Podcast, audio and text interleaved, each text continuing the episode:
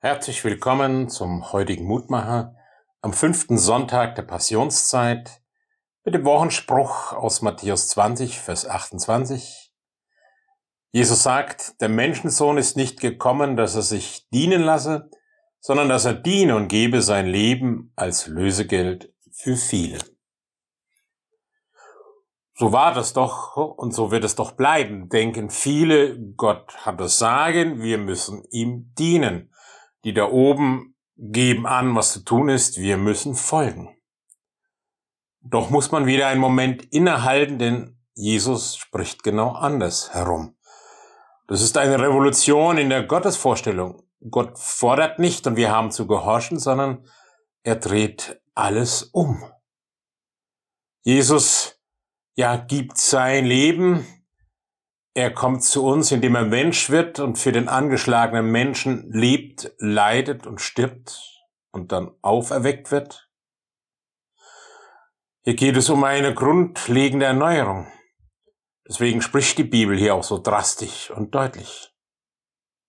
Jochen Glepper hat diese Revolution in einem Liedvers einmal so ausgedrückt, er ist mir täglich nah und spricht mich selbst gerecht. Was ich von ihm empfange, gibt sonst kein Herr dem Knecht.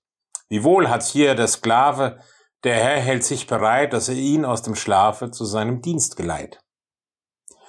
Sie merken, jetzt wird es eher peinlich, wenn wir auf unsere Verdienste im guten, im sozialen Leben hinweisen. Vielleicht verändern wir uns mehr, wenn wir statt guter Vorsätze uns wirklich von Jesus dienen lassen.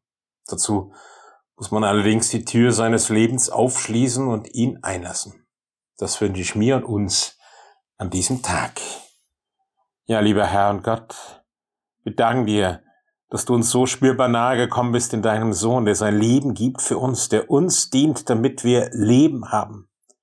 Wir brauchen nicht unseren Erfolg zu beweisen oder unseren Misserfolg zu bejammern, sondern du schenkst uns das Leben, dass wir Genüge haben für Zeit und für Ewigkeit.